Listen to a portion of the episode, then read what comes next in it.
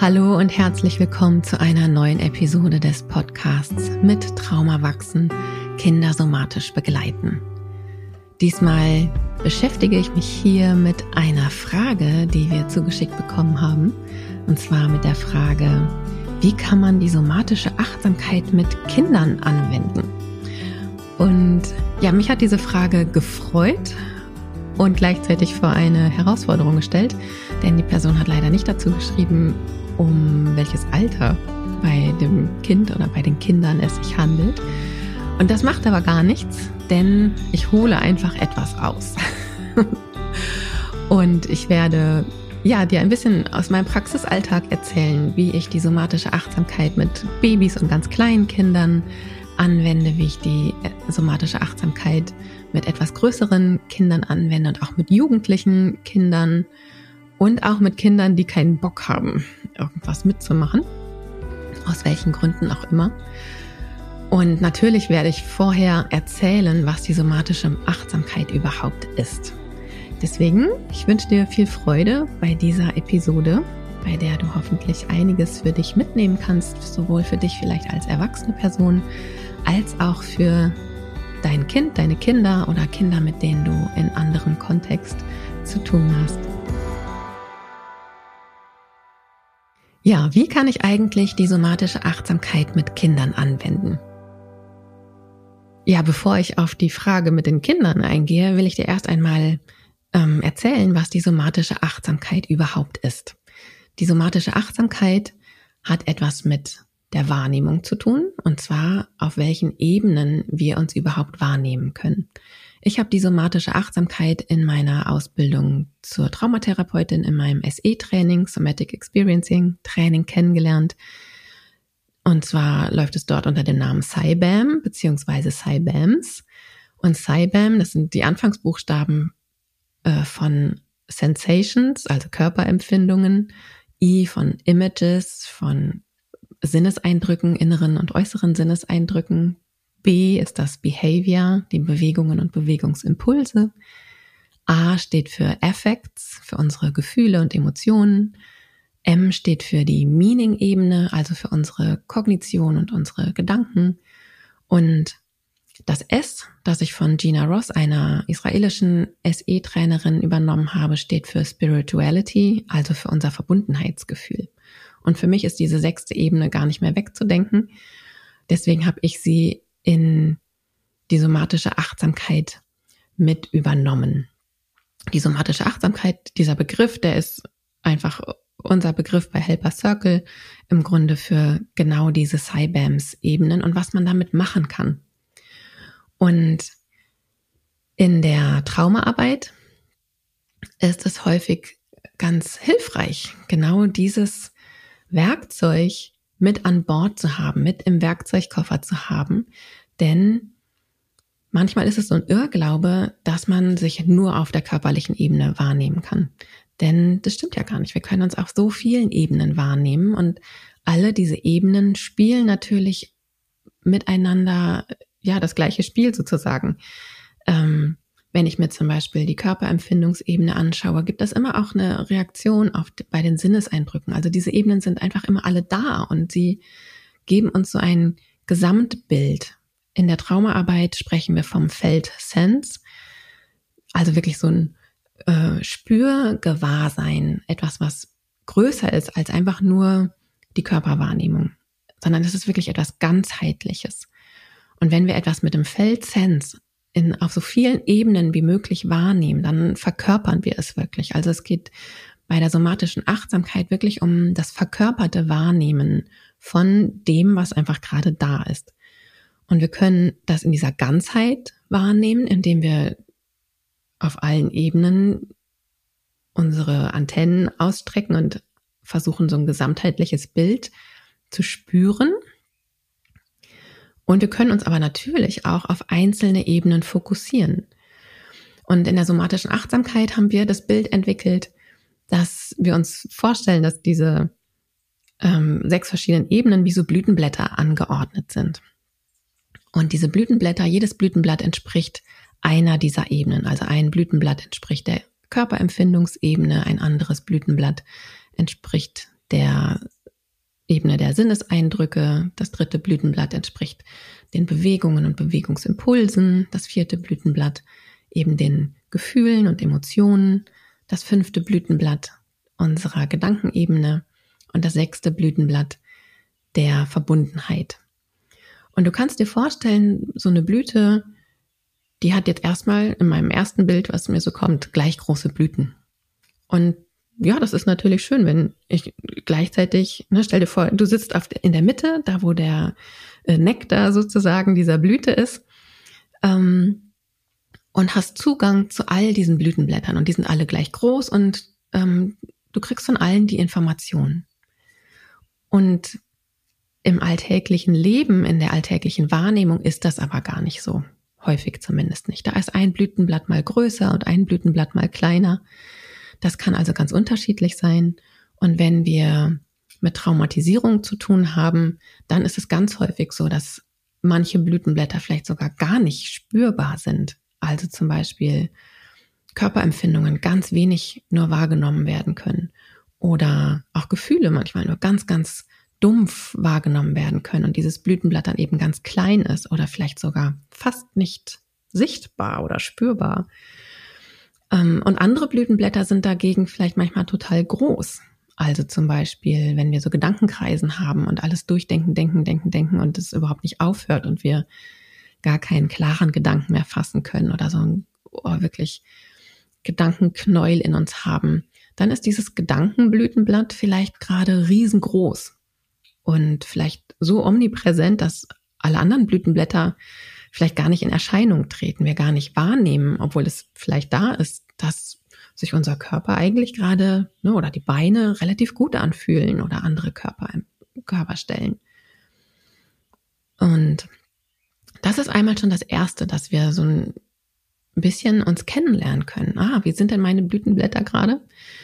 Wie kann ich die wahrnehmen? Und ich kann aber auch manchmal, wenn ich merke, aha, dieses Blütenblatt, das ist mir viel zugänglicher als andere. Also es gibt Menschen, die haben einen ziemlich guten Zugang zu ihren Gefühlen. Die können ziemlich schnell spüren, was sie fühlen, also was für ein Gefühl da ist. Und das kann ihnen dann Aufschluss geben darüber, wie es ihnen gerade geht. Oder es kann ihnen ähm, Informationen geben, ah, jetzt werde ich gerade wütend, ah, da kommt mir vielleicht etwas zu nah. Und andere Menschen, die vielleicht nicht so einen Zugang zu den Gefühlen haben, haben vielleicht einen viel intuitiveren Zugang zu ihren Körperempfindungen und die merken, oh, mein Bauch hier wird ähm, ganz hart und äh, ich spanne irgendwie meine Muskeln an, das kann ich gerade spüren an, den, an meinen Körperempfindungen. Und das ist bei mir meistens ein Zeichen dafür, dass ich auch, dass ich wütend werde, dass mir etwas zu nahe kommt. Ja, das könnte ähm, sind zwei ganz unterschiedliche Blütenblätter und beide können einzeln wahrgenommen werden unter Umständen und das Gleiche aber bedeuten oder was Ähnliches zumindest bedeuten. Und im Idealfall ist es vielleicht so, dass wir merken, ah ja, da ist, ne, mein Bauch schmatzt sich an, meine Muskeln spannen sich an und gleichzeitig spüre ich sowas wie Wut. Dann sind beide Blütenblätter gleichzeitig spürbar. Und dann wird dieses Bild von vielleicht ne, da werde ich bedroht oder jemand etwas oder jemand kommt mir zu nahe. Ähm, das wird viel umfassender. Und ich kann es unter Umständen auch früher kennenlernen. Und dieses Werkzeug der somatischen Achtsamkeit ist natürlich total hilfreich für KlientInnen in der Traumatherapie zum Beispiel, weil man da eben gucken kann, welche Blütenblätter sind wie groß gerade, welche, wie verändern sie sich, wenn ich was mache. Also es gibt wirklich eine Annäherung wieder an sich selber. Und ähm, so dass wir versuchen, den KlientInnen die somatische Achtsamkeit auch immer nahe zu bringen oder zu gucken, welche Ebenen sind da und auf welchen Ebenen kann ich mit der Klientin, mit dem Klienten überhaupt arbeiten. Wenn da jemand ist, der überhaupt keinen Zugang zu seinen Körperempfindungen hat, dann macht es gar keinen Sinn, ständig zu fragen, und was spürst du im Körper und was nimmst du dort wahr und äh, nimmst du deinen Atem wahr, nimmst du deine Muskeln wahr, dann würde das die Person wirklich eher stressen, weil die ganze Zeit eher so ein, oh, nee, spüre ich gar nicht, oh, nee, mm, mit mir stimmt irgendwas nicht, sondern dann können wir gucken, auf welcher Ebene ist diese Person erreichbar. Ist es über die Gedankenebene? Ja, dann arbeiten wir erst einmal auf der kognitiven Ebene und machen da die Dinge, die wir sonst im Somatic Experiencing auf allen anderen Ebenen auch machen können, machen wir dann eben auf dieser Gedankenebene zuerst. Um dann zu, zu merken, aha, wenn ich auf der Gedankenebene auch Sicherheit schaffe oder auch Veränderungen im Nervensystem hervorrufen kann, dann fangen auch die anderen Ebenen an, sich wieder zu verändern. Und da können wir auch Therapieprozesse zum Beispiel beobachten, wie sie sich verändern. Und so ist es ein Tool, was sowohl für die KlientInnen hilfreich ist, weil sie sich darüber selber besser kennenlernen können und wahrnehmen können. Also sie können sich selber beobachten, was ihnen mehr Handlungsfähigkeit sozusagen für ihren eigenen Körper wieder zurückgibt. Sie kommen aus dieser Ohnmacht raus. Der Körper macht irgendwelche Dinge, die ich überhaupt nicht beeinflussen kann. Und mit Hilfe der somatischen Achtsamkeit können sie eben wieder mehr Zugang zu ihrem Körper, zu den sicheren Stellen, auch wo sie sich sicher wahrnehmen können, wo sie Orientierung bekommen. Ähm, und das hat ganz häufig einen positiven Einfluss auf den Therapieverlauf. Und für mich als Therapeutin ist es ein total tolles Werkzeug, weil ich natürlich, wenn ich mit traumatisierten Menschen arbeite, egal ob mit Kindern oder Erwachsenen, den Menschen auf diesen Ebenen beobachten kann. Ich kann von außen einige Dinge sehen, welche dieser Ebenen vielleicht gerade aktiv sind oder nicht oder erreichbar sind oder nicht. Ich kann durch kurzes Nachfragen sehen oder rausfinden, ist die Körperempfindungsebene ansprechbar oder nicht. Und auch wenn sie nicht ansprechbar ist, so sehe ich sie ja von außen. Ich kann von außen sehen, ob Hände warm oder kalt sind, zum Beispiel. Ich kann von außen den Pulsschlag sehen. An der Halsschlagader kann ich das zum Beispiel sehen. Ich kann die Atmung von außen sehen. Ich kann ähm, Hautfarbe sehen, kann sehen, wie sich vielleicht Muskeln verändern. Ich kann sehen, ob sich Körperspannung verändert. Ich kann sehen, ob sich was entspannt. Das sind Dinge, die ich von außen beobachten kann, die mir etwas über mein Gegenüber erzählen.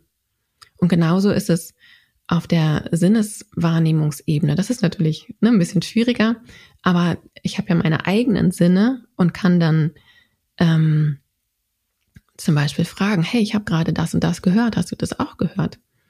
Oder ich kann einladen, die Sinne ein bisschen mehr zu involvieren. Ne? Schau dich mal um und zähle alle schönen Dinge zum Beispiel. Es spricht die Sinneseindrücke an und gleichzeitig auch das Wahrnehmen von inneren Sinnen. Das gehört auch mit zu der Sinneseindrucksebene. Also manchmal hören wir ja innere Stimmen, manchmal haben wir so ein, äh, kommen innere Bilder auf. Also auch das gehört zu der Image-Ebene. Und da kann ich, wir können auch ne, Bilder kreieren, zum Beispiel innere Bilder. Stell dir doch mal das und das vor. Und dann sprechen wir bewusst diese Ebene zum Beispiel an. Und ich kann dann auf anderen Ebenen zum Beispiel die Auswirkungen sehen. Oder ich kann natürlich von außen Bewegungen und Bewegungsimpulse beobachten. Und das ist manchmal etwas, was, also, ja, SE-TherapeutInnen haben da ein sehr geschultes Auge in der Regel und sehen kleine Mikrobewegungen, die vielleicht ähm, eher Bewegungsimpulse ganz kurz andeuten, die vielleicht nicht vollendet wurden, die vielleicht noch im Körper irgendwie drinstecken und wir können fragen, ah, guck mal, wenn diese Bewegung könnte, wie sie wollte, wie würde die weitergehen?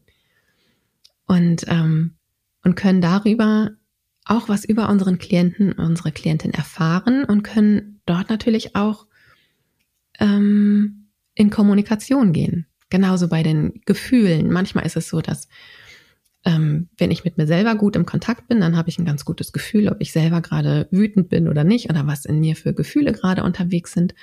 Und manchmal ist es so, wenn ich quasi meine Empathiefähigkeit öffne und dann manchmal in Resonanz gehe mit dem, was in meinem Gegenüber ist, dann kann ich hoffentlich immer gut unterscheiden, was ist meins, was kommt von der anderen Person. Und ich kann dann nachfragen, wenn ich zum Beispiel bei mir Wut spüre und ich merke, aber nee, das ist irgendwie nicht meine Wut. Und ich kann beim Gegenüber nachfragen, du, ich empfinde hier gerade nur Wut. Und guck mal, wie ist denn das bei dir gerade? Ja, also das sind so Sachen, da kann ich eventuell eine Information über die andere Person kommen und ich kann nachfragen. Also ne, ich weiß natürlich nie, was in einer anderen Person vorgeht, aber es könnte ein Hinweis für mich sein. Und dann kann ich nachfragen. Und manchmal ist es, oh ja, habe ich gar nicht gemerkt.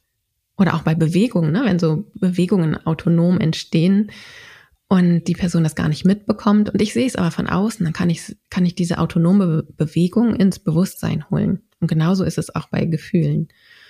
Und ähm, bei den Gedanken ist es zum Beispiel auch so. Also manchmal frage ich ja, wenn, äh, wenn eine Träne sprechen könnte, wenn die Träne sprechen könnte, was würde die erzählen? Und dann komme ich bewusst wieder ein bisschen mehr, dann gehe ich ein bisschen von dem Gefühl weg, weil das manchmal so überwältigend auch ist und komm bis, hol ein bisschen mehr die Gedankenebene dazu und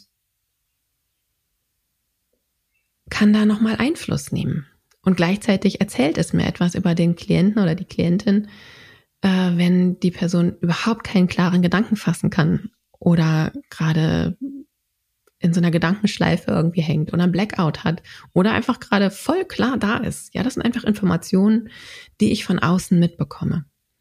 Und auch das Gefühl der Verbundenheit, da ist natürlich ne, mein eigenes Gefühl für Verbundenheit. Und wo trifft das? Das Gefühl der anderen Person. Gibt es zwischen uns eine Begegnung wirklich? Sind wir im Einklang miteinander? Bin ich auf der gleichen Welle? Ähm, und es gibt einfach manchmal Informationen, die ich von außen quasi nutzen kann, um eine eventuelle Idee davon zu bekommen, wo mein Gegenüber gerade ist. Das heißt nie, dass ich weiß, wo eine andere Person ist. Doch mit diesem Wissen über die somatische Achtsamkeit und natürlich auch mit Erfahrung, ich sage immer, dass dann, dann erhöht sich unsere Trefferquote, dass wir eine Idee haben, wo eine andere Person gerade unterwegs ist. Und gerade wenn ich mit traumatisierten Menschen arbeite, ist da eben ganz oft autonom unterwegs, sozusagen, da geschehen ganz viele Prozesse autonom und sind nicht bewusst ähm, wahrnehmbar.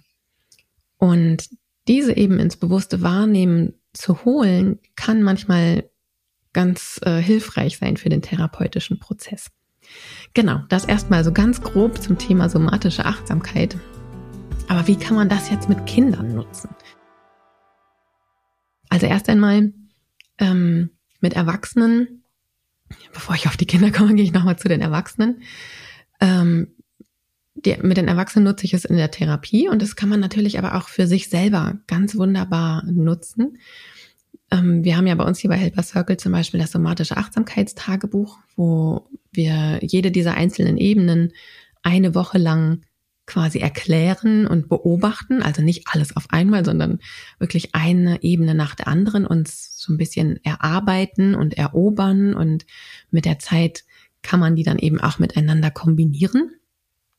Da gibt es eben dieses sieben Wochen Tagebuch und in der siebten Woche, da bringen wir dann alle Ebenen zusammen. Und da, das kann man als erwachsene Person total gut, glaube ich, auch für sich selber machen, sich durchlesen, was ich zu den einzelnen Ebenen dort geschrieben habe. Es gibt immer äh, verschiedene Möglichkeiten, die Wahrnehmungen dann auch aufs Papier zu bringen sozusagen. Es gibt die Möglichkeit in den Blütenblättern, die wir da aufgemalt haben, äh, ja, sich Notizen zu machen oder auch Sachen zu malen. Es gibt eine Körpersilhouette, ein Körperbild, wo man einfach ja, sich auch bildlich ausdrücken kann. Ja, manche, manchmal ist das ja gar nicht so einfach, das Wahrgenommene in, in Worten auszudrücken. Manchmal gibt es ja gar nicht die passenden Worte dafür.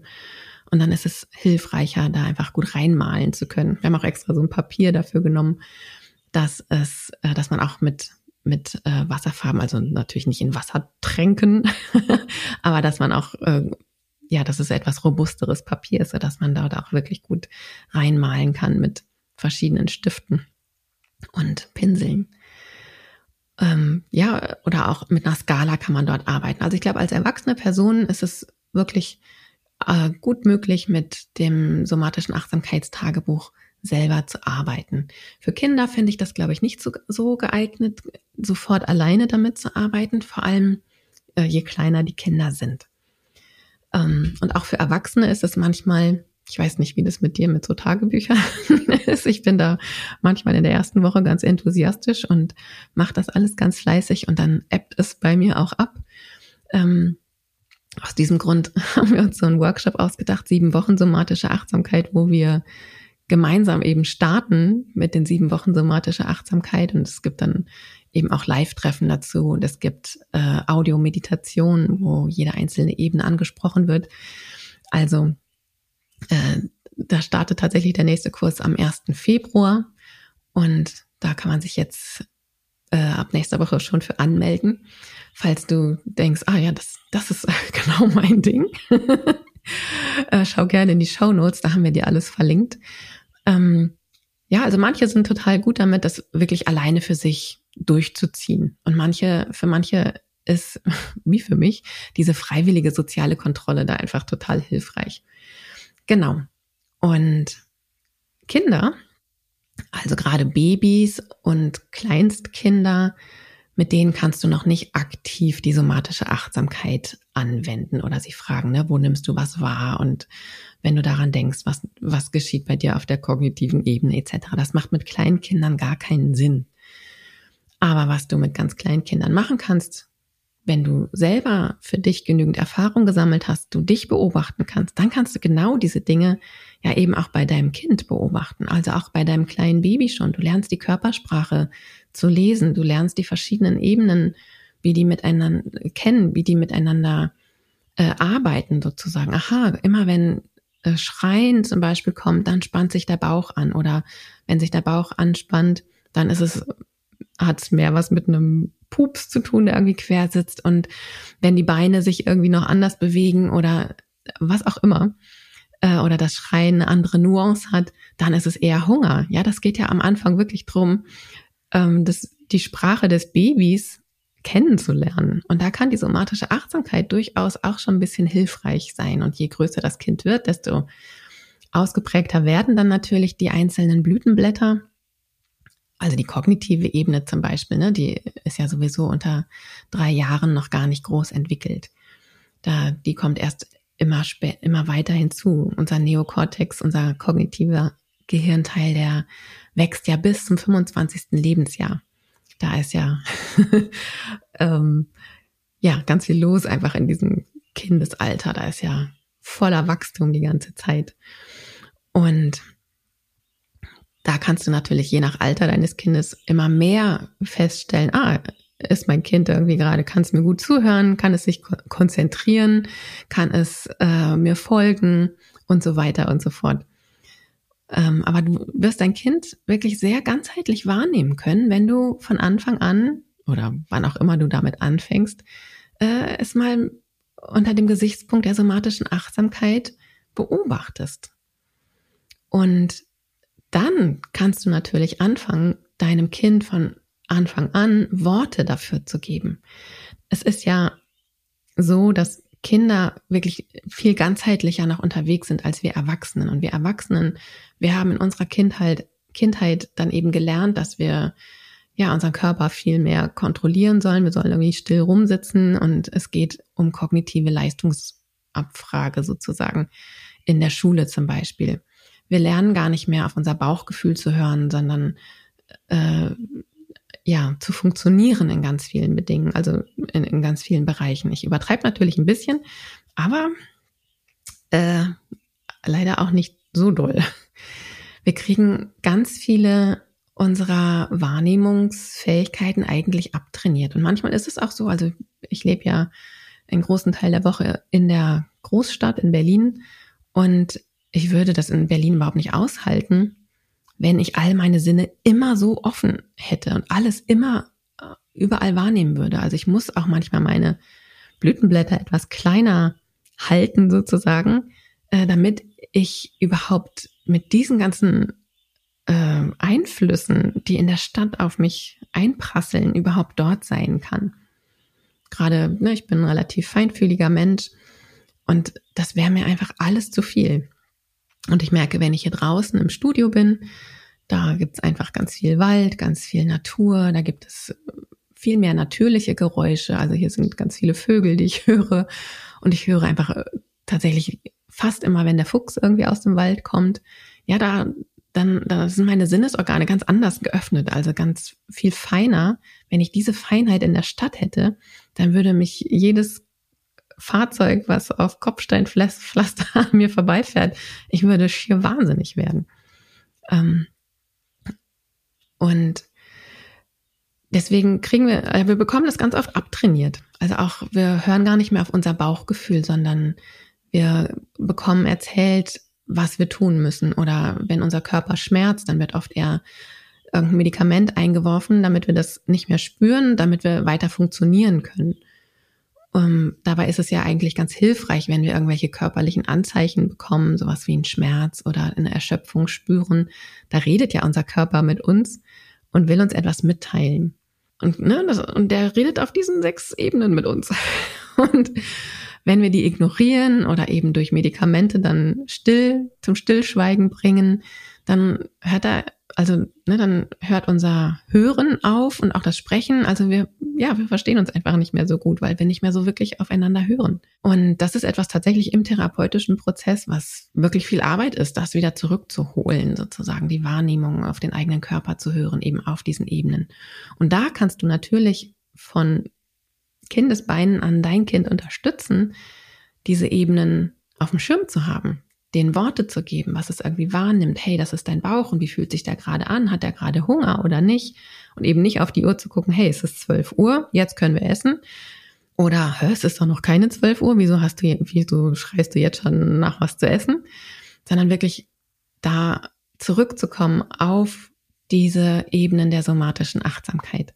Da kannst du dein kleines Kind super unterstützen, und die somatische Achtsamkeit quasi mit deinem Kind anwenden. Und das heißt natürlich, dass du sie anwendest, denn dein Kind macht dir einfach alles nach. also da lernt es viel mehr durch Abgucken, durch Nachahmen von dir, je kleiner dein Kind ist. Und wenn das Kind dann etwas größer ist, dann kannst du natürlich auch ganz bewusst nachfragen, hey, ne, was sagt denn dein Bauch? Ähm, Fühlt sich das für dich gut an? Willst du das machen? Magst du lieber Brokkoli oder magst du gerade lieber Tomaten? Guck doch mal, welcher Teil deines Körpers dir irgendwie eine, ein Ja oder Nein irgendwie schickt. Oder auch zu gucken, ah, guck mal, der, der Teil sagt Ja und der Teil sagt Nein. Ne? Also ich, es ist ja nicht immer so ganz eindeutig. Aber da, je feiner wir dort wahrnehmen können, desto differenzierter können wir auch diese ganzen Nuancen zwischen Ja und Nein zum Beispiel wahrnehmen. Und das braucht ein bisschen Übung. Also das aushalten zu können oder halten zu können, dass es nicht ein klares Ja oder ein klares Nein ist. Oder ähm, manchmal ist es so ein äh, und wenn wir das dann aber ein bisschen differenzierter betrachten können, ja, ja, mein Bauch, der sagt gerade ja, der hat irgendwie Hunger und gleichzeitig gibt es aber irgendwie so einen Gedanken in mir, der sagt, Mensch, wenn ich jetzt was esse und dann aber schwimmen gehen möchte, dann ist es nicht so gut. Aber wenn du jetzt nichts isst, dann bist du, je nachdem, wie lange du schwimmen gehst, hast du nachher keine Energie mehr. Ähm, und so können wir die verschiedenen Stimmen unseres Körpers eben auch viel differenzierter wahrnehmen und, und eben auch lernen, äh, bessere Entscheidungen für uns zum Beispiel zu treffen. Und wenn Kinder dann heranwachsen, dann kannst du das mit denen natürlich auch auf so eine ganz spielerische Art und Weise machen. Also auch zum Beispiel in dem somatischen Achtsamkeitstagebuch das haben wir extra so konzipiert, dass es eben ähm, für Kinder, Jugendliche und Erwachsene ansprechend ist und auch von Kindern genutzt werden kann, die noch gar nicht so viel lesen können. Also da natürlich gibt es einigen Text da drin ähm, und es ist hilfreich, den als erwachsene Person zu lesen und dann das Kind eben darin anzuleiten und vielleicht auch sich gemeinsam hinzusetzen und die ersten Male die somatische Achtsamkeit gemeinsam ganz bewusst zu praktizieren und dann ist es aber theoretisch auch möglich, ähm, ab einem gewissen Alter, und ich mag ja gar nicht unbedingt sagen, ab dem Alter so und so, ähm, sondern das ist ja ganz individuell, wann Kinder dazu Lust haben und bereit sind, dass die Kinder dann auch ganz alleine die einzelnen Seiten in dem somatischen Achtsamkeitstagebuch ausfüllen können. Und es ist tatsächlich auch ein total schönes Familien- ähm, Ritual kann das sein. Ich weiß, dass ich mit meinen Kindern früher, wir hatten sonntags immer Familienkonferenz, dass wir uns zusammengesetzt haben.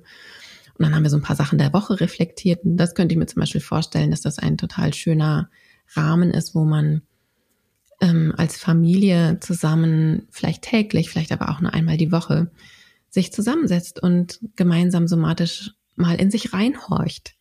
Und ja, wenn ich an die Woche gerade denke, wie wenn ich mir das und das vorstelle, ne, oder wir haben das und das erlebt, und wenn ich mir das vorstelle, was nehme ich da jetzt gerade in diesem Augenblick in mir wahr, auf all diesen Ebenen. Das kann man auch wunderbar wirklich als Familie machen. Oder eben abends als ähm, zu Bett ritual etablieren, dass man da gemeinsam mal miteinander eincheckt. Wie geht's mir eigentlich gerade? Was sagen meine sechs Blütenblätter? Wie sind, wie groß sind die eigentlich gerade? Sind sie eher größer? Sind sie eher kleiner? Welches ist größer, größer? Welches ist kleiner? Und was erzählen die denn so?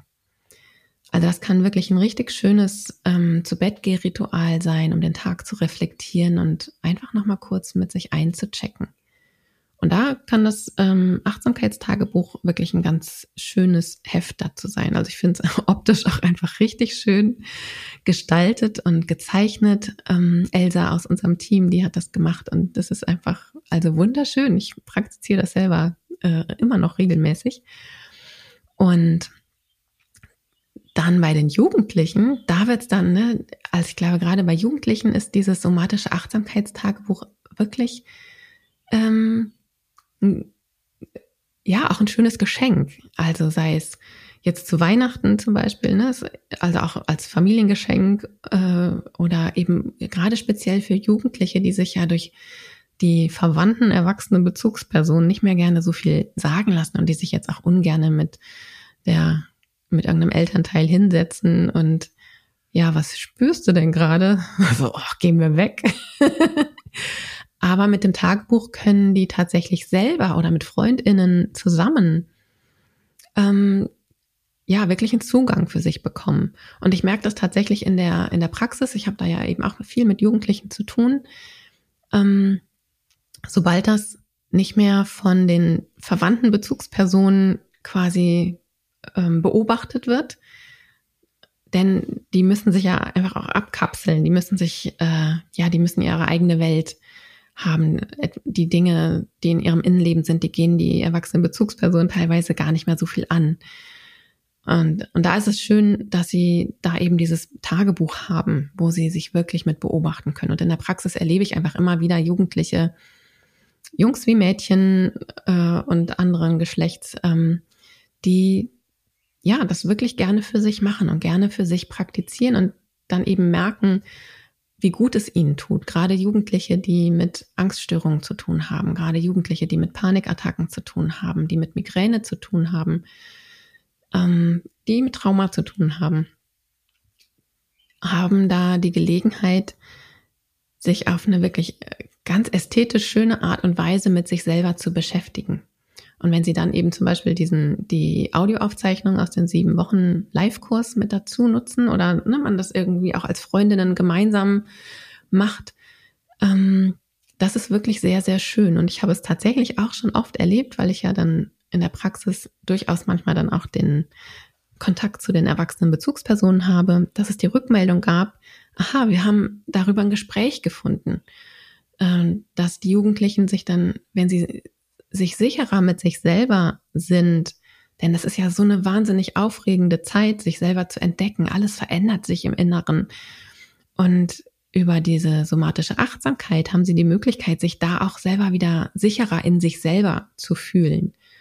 Und sobald die sich wieder sicherer in sich selber fühlen, gibt es auch wieder mehr Möglichkeit, sich nach außen zu teilen, auch ne, zu den erwachsenen Bezugspersonen manchmal. Und ich habe nicht bei allen, aber bei einigen wirklich schöne Rückmeldungen bekommen, dass darüber wirklich schöne Gespräche entstanden sind. Gerade wenn die erwachsenen Bezugspersonen selber für sich auch die somatische Achtsamkeit praktiziert haben. Also sie wirklich nicht nur theoretisch wussten, was die somatische Achtsamkeit ist, sondern auch ihre eigenen Erfahrungen damit gesammelt haben. Auch wenn es sich überhaupt nicht entwickelt, dass sich da ein Gespräch anbahnt oder ähm, sondern wirklich einfach nur, dass die Erwachsenen die gleichen Erfahrungen machen, die die jugendliche Person eventuell auch macht. Also manchmal weiß man ja gar nicht, ob, ob sie das Tagebuch macht und die somatische Achtsamkeit praktiziert, die jugendliche Person. Ähm, aber es verändert etwas, also weil die gleiche Sprachebene unter Umständen weiterentwickelt wird. Und wenn dann doch die jugendliche Person dass ne, der jugendliche Mensch äh, auf die Erwachsenen zukommt und sagt, hey, irgendwie, ne, habe ich gemerkt, ich habe irgendwie immer vor meiner Periode oder immer, wenn ich in die Schule gehe oder immer nach der Schule oder wenn ich was gegessen habe oder was auch immer, äh, merke ich, dass äh, mein Bauch irgendwie wehtut oder ich merke, dass ich in, im Kontakt mit Person XY immer das und das Gefühl irgendwie habe. Also die Jugendlichen lernen auch eine viel differenziertere Sprache. Und es ist so schön zu erleben, wenn das auf Erwachsene trifft, die diese Sprache ähm, auch sprechen und hören. Und zwar aus eigenen Erfahrungen. Also da habe ich schon wirklich manche Magic Moments mit Jugendlichen und erwachsenen Bezugspersonen er, er, ähm, erzählt bekommen, wenn sie sich auf dieser Ebene begegnen. Und das beinhaltet aber tatsächlich auch eben, dass die Erwachsenen sich eben auch mit der somatischen Achtsamkeit und mit ihren, ihrem eigenen Innenleben beschäftigen und auseinandersetzen. Und das, äh, ja, das verändert einfach den Raum. Und von daher mag ich dich da tatsächlich total gerne animieren, ähm, selber für dich die somatische Achtsamkeit zu praktizieren. Deine Kinder, falls du eigene Kinder zu Hause hast, ähm, die werden es, die werden diesen Raum um dich herum spüren. Du wirst deine Kinder anders beobachten können und sie werden natürlich auch viel davon mitnehmen. Das ist ganz selbstverständlich, dass wir hier über Körperempfindungen, Sinneseindrücke oder was auch immer irgendwie reden. Das ist ne, nicht nur, was denkst du, sondern was spürst du, was, was machen deine Gedanken, was machen, bist du gerade noch in Verbindung, äh, hast du noch Kontakt zu dir selber oder nicht. Äh, all das sind Fragen, die, die einfach total spannend sind, wenn sie sich in uns bewegen. Und alleine, wenn diese Fragen sich in uns bewegen, das versuche ich gerade irgendwie in Worte zu fassen, dann verändert sich der Raum. Und in diesem Raum wachsen dann die Kinder auf. Und, und auch wenn du in der Kita arbeitest oder in der Schule arbeitest und mit Kindern zu tun hast, oder ne, wie ich in der Praxis mit Kindern, wenn du diesen Raum aufmachst für diesen, für diese Wahrnehmung, dann können diese Dinge viel mehr ins Bewusstsein kommen und es verändert einfach den Begegnungsraum. Ähm, und das ist auch tatsächlich das, was ich Eltern oder erwachsenen Bezugspersonen sage, wenn sie sagen, ja, aber mein Kind hat da überhaupt gar keinen Bock drauf. Und das ist in Ordnung, wenn Kinder da keinen Bock drauf haben. Ähm, manchmal ist es nicht der richtige Zeitpunkt, manchmal äh, ist es die falsche Person, die das Tool ranträgt und äh, manchmal ist es auch einfach nichts für das Kind. Und dann ist es auch nicht sinnvoll, das Kind zu zwingen. Also das macht gar keinen Sinn. Da und trotzdem macht es einen Unterschied, wenn du dann als erwachsene Bezugsperson dich damit beschäftigst. Denn du erfährst ganz viel erstens über dich, über deine eigene Wahrnehmung und du kannst dein Gegenüber anders lesen und kannst viel verständnisvoller manchmal sein, äh, kannst andere Fragen stellen, du kannst anders in Kontakt gehen, anders in Beziehung gehen. Und das macht den Unterschied. Also selbst wenn dein Kind keinen Bock hat, sich irgendwie bewusst mit der somatischen Achtsamkeit zu beschäftigen, wenn du dich damit beschäftigst, wird dein Kind auf jeden Fall mit davon profitieren. Wenn du Achtsamkeit hast oder du dich dafür interessierst, ähm, schau gerne in die Show Notes, da haben wir dir ein paar Links hinterlegt, wo du mehr über die somatische Achtsamkeit erfahren kannst. Wie gesagt, bald fängt unser sieben Wochen somatische Achtsamkeitskurs an, wo wir gemeinsam in Live-Veranstaltungen uns auch darüber austauschen und gemeinsam eben auf diese Reise gehen.